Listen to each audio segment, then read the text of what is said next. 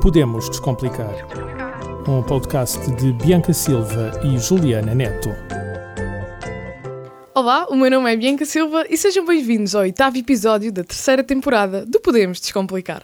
Olá, cara parceira, tudo bem consigo? Está sim, muito obrigada. Bem, e sem mais demoras, vamos ao que interessa.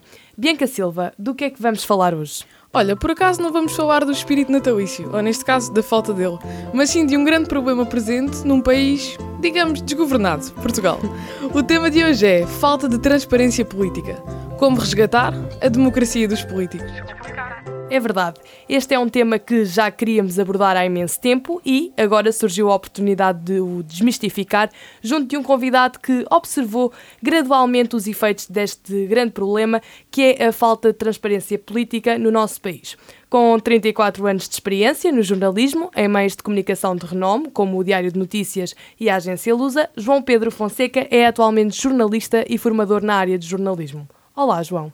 Olá. João, queria agradecer-te primeiro por um, vires aqui demonstrar as tuas perspectivas e queria também referir que são perspectivas pessoais enquanto cidadão Claro, e não enquanto jornalista. E portanto, João, para começar, queria questionar-te se consideras que a falta de transparência política tem vindo a aumentar ao longo dos anos. Bem, depende da perspectiva. Se estivermos a pensar eh, só, sei lá, neste século ou desde o 25 de Abril, é uma coisa. Se olharmos mais para trás, já tivemos momentos muito complicados na nossa história.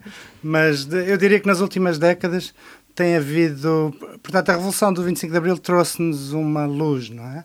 Tivemos fechados numa Claro. gruta escura de- da ditadura, que foi a coisa pior que podíamos ter vivido, e de- com a, a Revolução criámos sonhos de uma vida melhor e, e tudo mais. E, e esse sonho tem-se vindo a perder ao longo dos anos. Eu acho que sim, que temos vindo a, a perder muita qualidade na democracia.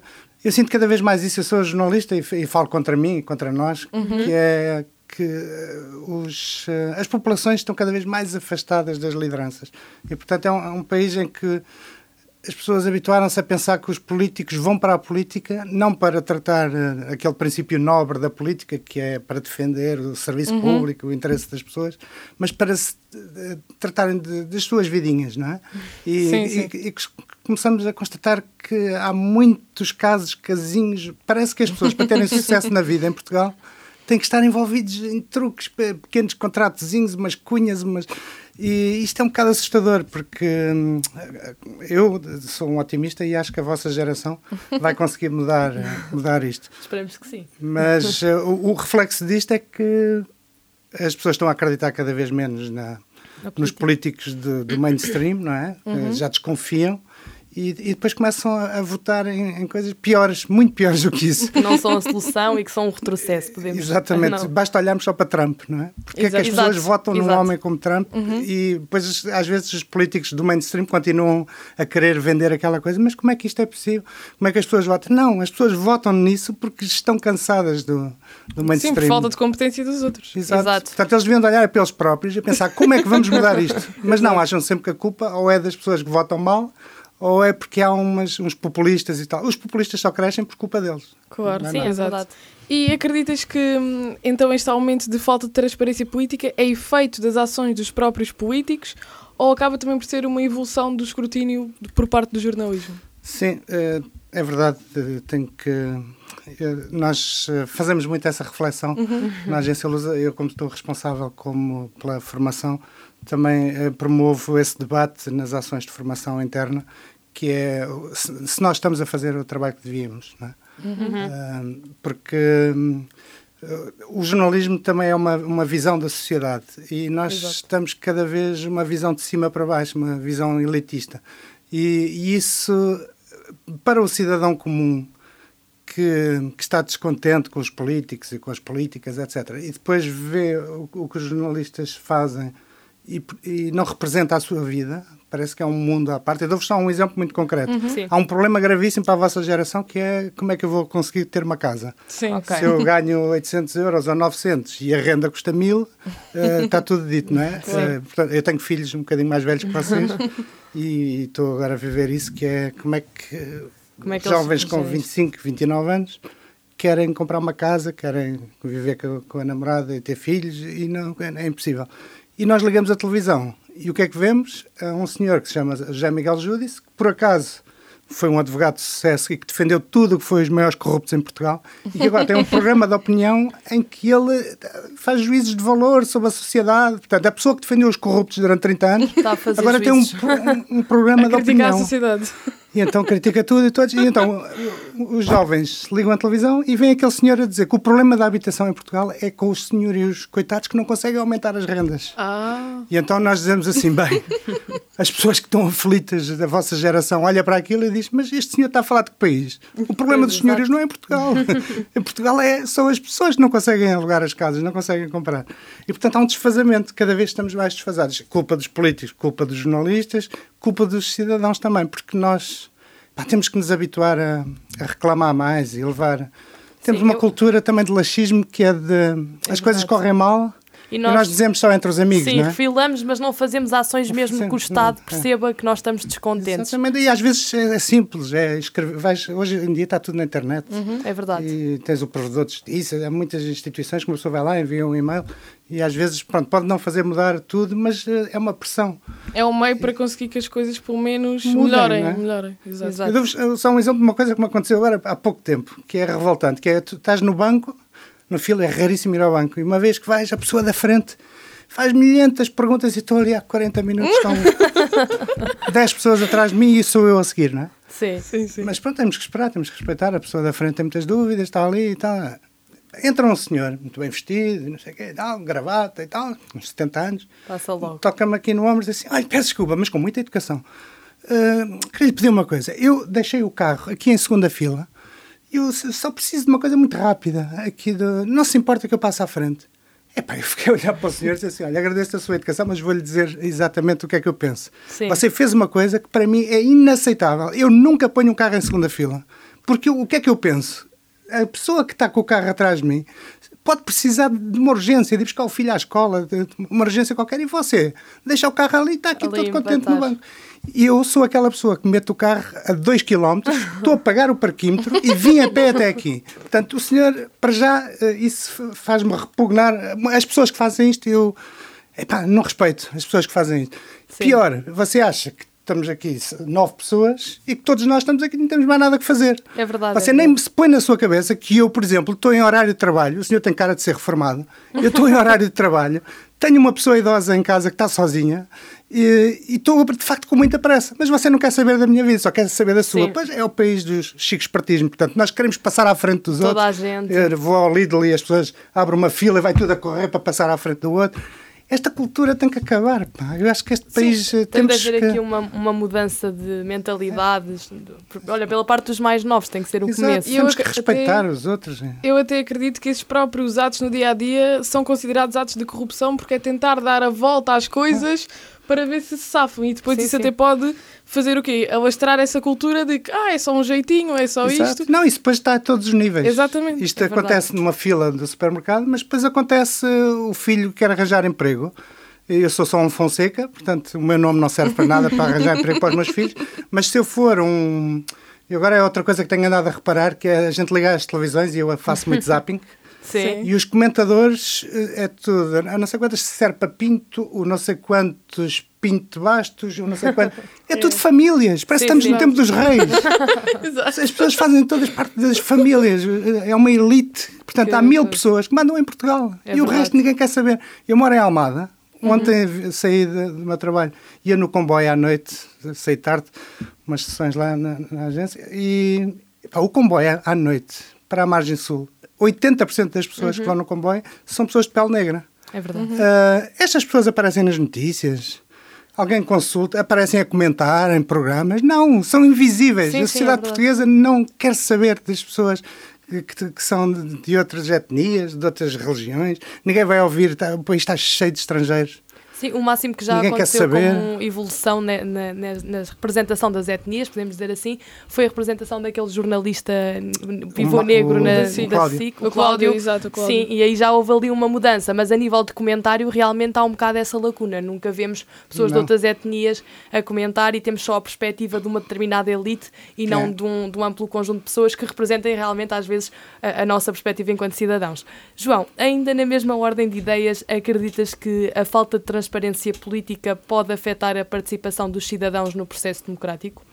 Uh, da participação, no sentido de que as pessoas se desiludiram do processo, uhum. não é? Sim, uhum. sim. Porque eu vou votar e depois são sempre os mesmos, é o PS, é o PSD, não interessa agora os partidos, mas depois é, é sempre a mesma coisa, eles uh, acabam por.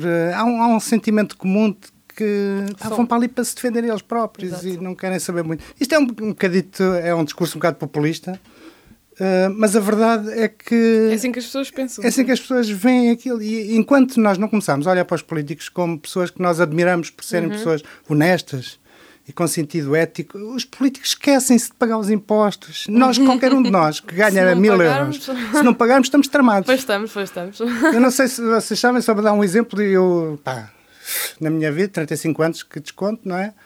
Uh, três ou quatro vezes fui convidado para dar formação. Sim fora da minha empresa, não é? E então tenho que fazer um recibo verde e não sei o que mais. Uhum. Como formador, vou ler aquelas coisas todas das finanças e não sei o quê, tenho que pagar IVA ou não tenho que pagar IVA? E há opiniões muito diversas e não sei o quê. E há uma coisa que nos assusta logo, que é a dada altura vamos ver os comentários das pessoas que falam sobre aquilo uhum. e há uma pessoa que diz assim, ai, atenção, se você não pagar o IVA e depois as finanças decidirem que você tinha que pagar o IVA, a multa, portanto, imagina que eu ia ganhar 500 euros pela, pela, pela formação. A multa eram 2.500. Sim, sim, as multas e são logo tu olhas para aquilo e dizes, pá, vou já pagar o IVA. Depois falo com colegas meus e digo, não, pá, tu nunca pagas o IVA. No acordo, uh, o código do IRS, né, o artigo 122, não sei o quê, porque não sei quê, como somos jornalistas e não sei o que mais, não pagamos IVA. Pá, e eu pago sempre, já quatro ou cinco vezes, fico sempre a pensar. Se não pagar... Vou ser um daqueles casos, se não pagar, vou pagar uma multa de 2 mil claro, e tal euros. Exato, não exato. posso dar ao luxo. E portanto, nós temos estas coisas, mas depois vemos os políticos que se esquecem. Ah, tenho que declarar ao Tribunal Constitucional que comprei uma quinta de um milhão. Sim, sim. Ah, esqueci-me. Oh, esqueci-me. É. e nós achamos normal que os políticos se esqueçam de, é questão da amnésia, a amnésia seletiva. Isso acontece muito. Nós sabemos que os políticos ganham, não é nenhuma fortuna, uhum. ganham pá, 4 mil euros, 5 mil euros. Sim, sim. sim. Ninguém enriquece com esse dinheiro, não é? É verdade. Ninguém enriquece com esse dinheiro. E há, há políticos que estiveram nos governos anos e anos e anos. Mas depois, de repente, epá, têm quintas, toda a gente lhes sai às lotarias, não sei, todos são heranças. As pessoas reparam nestas coisas que é esquisito. Como é que.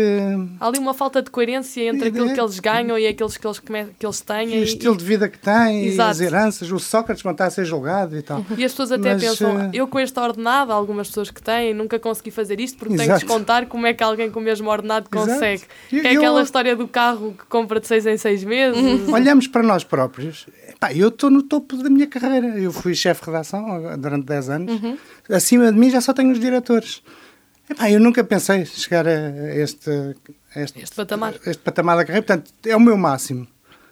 E epá, eu vejo na minha rua, na, à volta, até pessoas de família, não sei o quê, eu não consigo comprar um carro novo. Não consigo, porque as despesas da casa, da água, da luz, os filhos, a universidade, não sei o quê, o dinheiro não dá. E cheguei ao meu topo da carreira.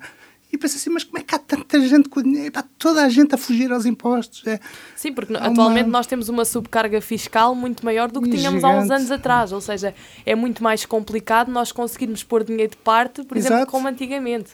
Por Sim, isso, isso há ali uma... Essa parte fiscal também é uma coisa incrível. Ontem, por curiosidade, numa daquelas minhas, meus zappings de andar a passar nos canais, paro na RTP3 e estão a entrevistar uma rapariga, por sinal muito bonita, que é CEO de uma empresa que se chama Miu, que é, são carregadores para uh, carros elétricos. Uhum. Sim. E ah, paras ali, primeiro porque uma miúda da vossa idade, tem 27 anos ou 26 anos, uma uhum. miúda nova, uhum. muito bonita e tal, e a falar de uma forma muito. Epá, tu dizes assim, porra, esta geração promete, são pessoas boas, sim, bem sim. formadas. E, e coisa. A miúda está ali a falar daquilo, não sei que mais, ah, já, já temos, faturamos 4 milhões este ano, não sei, o jornalista faz mata de perguntas, e no fim diz-lhe assim: o que é que você diria que uma coisa que um governo devia fazer, a primeira coisa que devia fazer, ele diz, olha, com a minha experiência que tenho agora desta empresa, que tem, está em grande crescimento, uh, a coisa para mim mais importante era, nós queríamos pagar bem aos nossos colaboradores, colaboradores. mas eu para dar 2 mil euros limpos a um colaborador, eu tenho que pagar 4 mil. Ao Estado, sim, sim. No total tenho que pagar 4 mil claro, para ele receber sim, 2 sim. mil. É, é difícil uhum. eu conseguir fazer isto uh, sim, sim. Com, a, empresa. Se a carga fiscal das empresas fosse um bocadinho mais baixa, Uh, porque o, o, o, qual é a consequência disto? Esta geração nova, que tem talento, vai-se toda embora. Sim, sim, porque eu vejo por mim, diz a miúda, com toda a razão, não é? Que é, se tu tens mercado se te convidam para ir trabalhar para a Alemanha, para a França. Agora nem é preciso ir para lá, porque muitas destas Ao teletrabalho. são em teletrabalho. Portanto, é só uns telefonemas. Não, não, agora vou trabalhar para uma empresa alemã. Continuo em minha casa e vou ganhar o dobro. Sim, sim. E portanto há aqui muito Portugal, a fazer. Com, com o regime que estamos atualmente, está a perder muitos jovens nesse sentido. E tem de haver sim. realmente uma reestruturação e pronto. Temos... Muito bem. E agora, já que percebemos quais é que são os efeitos deste grande problema de falta de transparência política, João, queria saber, na tua opinião, a longo prazo, uh, o, que é que, o que é que achas que, que pode acontecer com, com este grande problema da falta de transparência dos políticos? Eu, pronto, como disse, sou um otimista e, portanto, também olho para os meus filhos, vejo a vossa geração. Epá, eu, quando apanho, às vezes, nestas entrevistas e vejo. Agora, há pouco tempo estávamos a falar da habitação. Um dia destes, uma televisão também convidou uma rapariga que é advogada e estavam ali os comentadores do costume, não é? Sim, a falar, estamos sempre a falar para as elites. O povo uhum. não se identifica nada não, com aquilo. Não, não. Com as opiniões. Então, e depois a rapariga, uma advogada, diz assim: bem, eu, da minha geração, tenho 28 anos ou 29 anos, ou o que é Uh, os grandes problemas do país são estes: a habitação, os salários baixos. Nós, as pessoas que têm talento com a minha idade, vão fugir todas. E eu estou a fazer um grande esforço para conseguir ficar cá em Portugal, uhum. não, porque toda a gente eh, acaba por ir para outros países e não sei o quê. Uh, esta, esta geração, epá, necessariamente vocês vão ter que tomar uh, os lugares do poder e mudar esta cultura, não é? Claro. Tem que ser vocês a fazer isso. Agora vocês perguntam, mas como? Se calhar tem que também entrar nos partidos e tem que mudar aquilo por dentro, porque o que nós estamos a ver é que os jovens das juventudes partidárias, partidárias uhum. viram os pais enriquecerem não sei, na política e eles estão a entrar nos partidos porque é a maneira mais rápida de terem uma vida boa. Uhum. Não é porque tem o princípio da política, o princípio sim, nobre, sim. vamos criar sim, coisas boas para o povo e tal. Não, então é ver, o meu pai se fosse muito bem o gajo pronto, entrou no partido, arranjou logo empregos e depois Talvez também consiga fazer o mesmo. Então, ah, portanto, tem que ser pessoas diferentes, tem que sim, entrar sim. pessoas que tenham objetivos que, se, que tenham como base a bússola seja a ética. Uhum. Eu acho que tem que haver uma maior representatividade dos jovens na política, que é um bocado que está a faltar. Sim. Pode ser que comece a haver mais transparência política se os jovens começarem a ingressar na política, com as suas Exatamente. mentalidades novas, com os seus Acaba estudos. Por desconstruir Acaba por coisas, desconstruir exato. um bocado o um mindset. Eu sei que é um bocado contraditório porque vocês também têm um bocado de aversão à política porque também não se identificam com aquilo que ouvem e, uhum. portanto, vamos, vamos meter numa coisa com a qual não nos identificamos. Epá, mas só assim é que, é que isto é que, muda. É, exato, exato, só assim é que as coisas evoluem. Então, percebidos os impactos, gostava agora de questionar-te se achas que a internet e as redes sociais têm promovido desafios ou oportunidades no combate à falta de transparência dos nossos representantes. Ui, as redes sociais. redes sociais.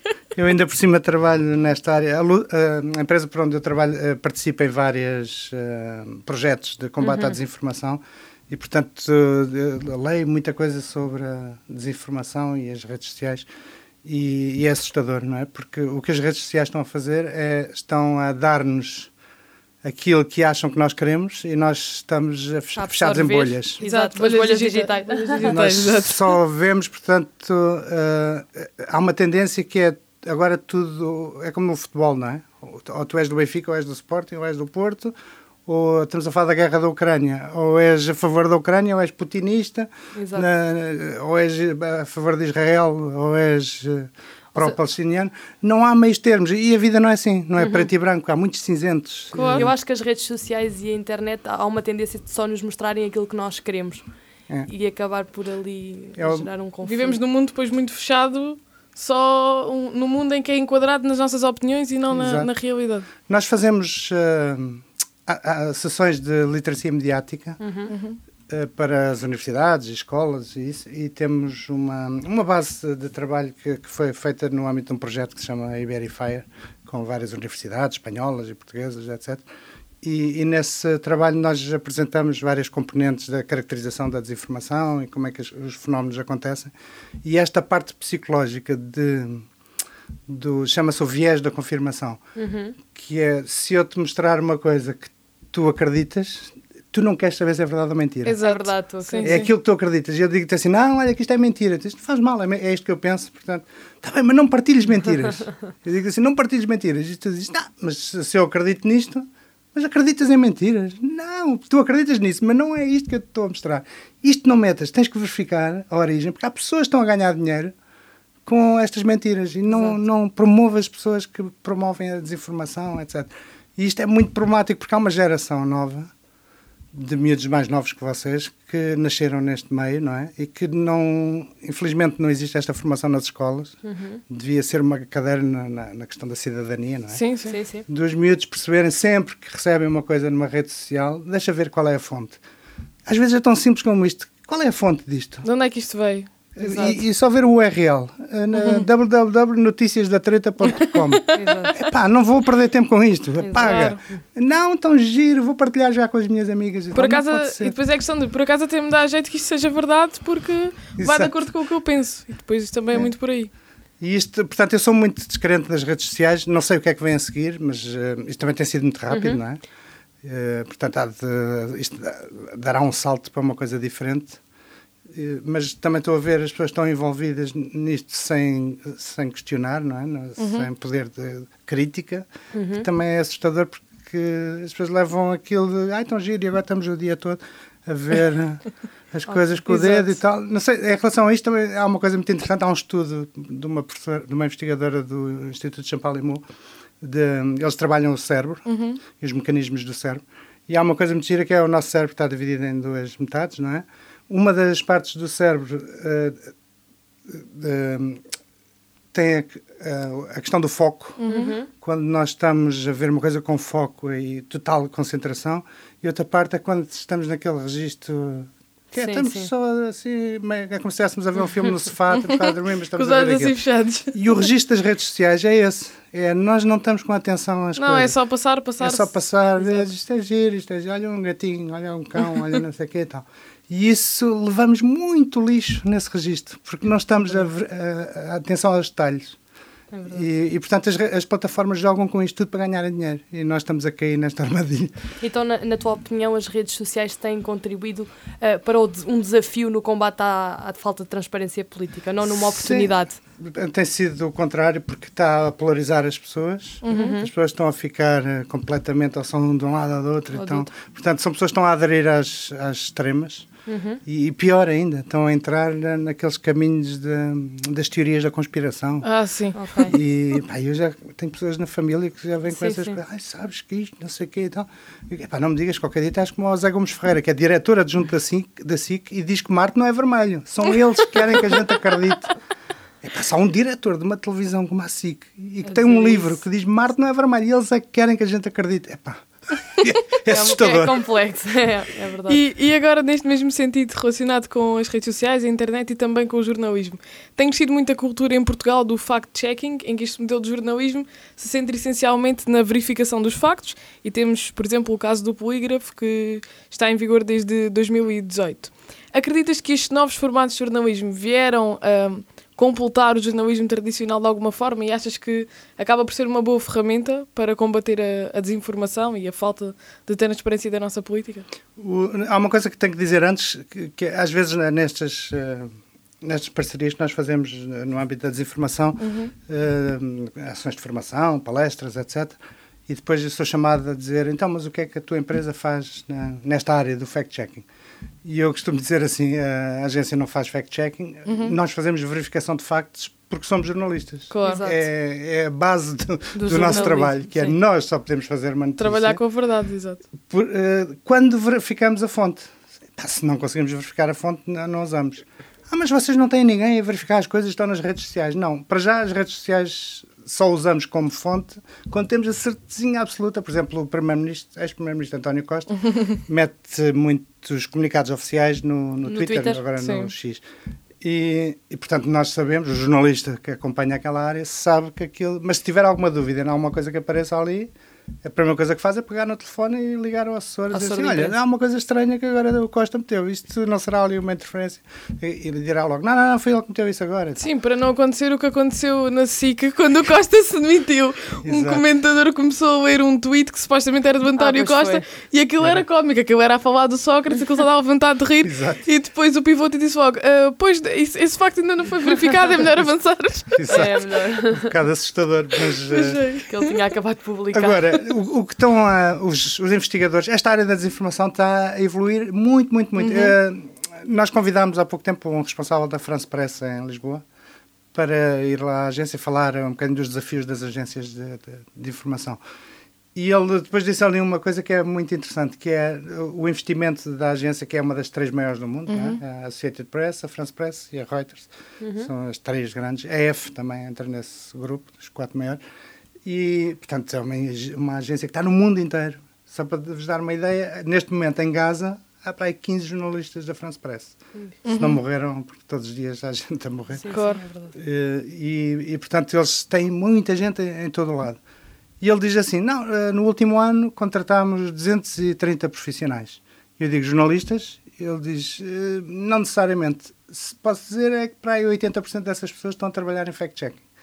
Ok. E tu percebes que, então, espera, estamos a contratar muita gente nesta área porque isto é muito importante, não é? Sim, sim, sim. É muito preocupante. E então, epá, o fact-checking é, é, é Porque é atualmente é propagada tanta desinformação e fake news que é Sim. importante começar a regularizar para É. que aquilo não disse. Agora, há outra coisa que também está estudada, que é eh, as pessoas que já não acreditam em nada, estão descarentes do poder político e que votam nos Trumps e nos Bolsonaros, e etc. Essas pessoas, quando veem o fact-checking, o que é que pensam? É assim, olha lá estão eles a, a querer enganar-me, a dizerem que, o- que o Trump diz é mentira. Não, não vou na conversa deles. Portanto, não é com o fact-checking que a gente puxa para a verdade Ok. as pessoas que já estão alienadas com essas coisas. O- como é que conseguimos que essas pessoas deixem de acreditar na, na desinformação e na- nas teorias da conspiração, etc. É com a literacia mediática, que é explicar-lhes o processo todo e quando eles perceberem Desde o processo, início. Desde Sim, o sim, início. eu Há aqui muita sim. gente a ganhar dinheiro cada vez que tu partilhas esta porcaria. É verdade. Os cliques e não sei o quê. Ah, ganham dinheiro. Está bem, mas é porque é verdade. Pois, agora vamos ver se é verdade. Então, é? onde é que está a fonte disto? A fonte. Quem é que criou isto? Sabes quem é que criou? Eh, vai ver. eh, o autor de- dessa coisa. Ah, foi uma pessoa que abriu uma conta o mês passado. Pois. Nunca confiar em coisas que do mês que passado. criaram, pois, exato. E epá, se tu perceberes o processo todo e souberes usar as ferramentas de verificação, nomeadamente o Google Image Reverse, que é uma coisa simplicíssima, Uhum. Que é a só vossa geração. a imagem aquilo. Até no telemóvel vocês Sim, fazem sim, isso. Metes a imagem, aquilo, para, diz assim, isto já, saiu, já, já existe na internet ou não existe? sim. Epá, de repente vês um vídeo que tem 5 anos e dizes, pronto, isto que estão aqui a dizer que aconteceu agora é mentira. É mentira. Já não perdes tempo com aquilo, é mentira. E partilhas logo com os teus amigos, não vejam isto que isto é mentira. Eh, portanto, há, há um trabalho muito grande a fazer nessa área. Sim, e cabe, por exemplo, a nós, enquanto cidadãos, fa- tentar fazer essa questão da literacia mediática. Exato, e partilhar com os nossos amigos, desmontar estas mentiras, Exato. não é? Eh, Para contrariar esta. Este estigma que está instaurado. que, está- que estamos todos a, a cair nessa. Há outra coisa que também acho importante, que tenho vindo a reparar, mas ainda não há estudos que confirmem isto, porque nós, neste projeto, temos investigadores do ISCTE que estão a fazer muita investigação e estão a par de tudo o que se está a fazer no mundo. E eles dizem que isso- este dado ainda não está totalmente apurado, mas eu tenho muita convicção que há uma nova geração de pessoas que se estão a reformar agora Ok. que têm 66, 67, 65 anos e que tiveram uma vida muito intensa profissionalmente Uhum, e não sim, sim. ligaram nunca às redes sociais. E agora estão a olhar para as redes sociais e, epá, e tudo daqui- daquilo é novo e partilham coisas horríveis e não questionam, partilham aquilo. Simplesmente partilham, exato. Ah, mas acho que, acho que podemos dar, dar por terminado. Acho que já conseguimos compreender o que é que os cidadãos podem, podem fazer quanto a isto. Sim. E, portanto, João, queria agradecer-te por teres estado aqui a dar o teu contributo. Gostámos Nada. muito de te ter aqui. É verdade, gostamos muito de ter aqui a descomplicar este tema. Sim. A falta de transparência política muitas vezes não é um tema abordado na nossa sociedade, mas é importante que nós, enquanto cidadãos, começamos a ter noção ah, deste tema que é bastante importante para nós a longo prazo e até mesmo agora. E pronto, desejamos a quem nos está a ouvir Um Feliz Natal. Feliz Natal, um bom uma- ano. uma- um bom ano, umas boas festas. E, portanto, agora voltamos a encontrar-nos em 2024. É verdade. Até ao próximo episódio. Até à próxima. Obrigado. Podemos Descomplicar. Um podcast de Bianca Silva e Juliana Neto. Este programa foi gravado nos estúdios da Universidade Autónoma de Lisboa.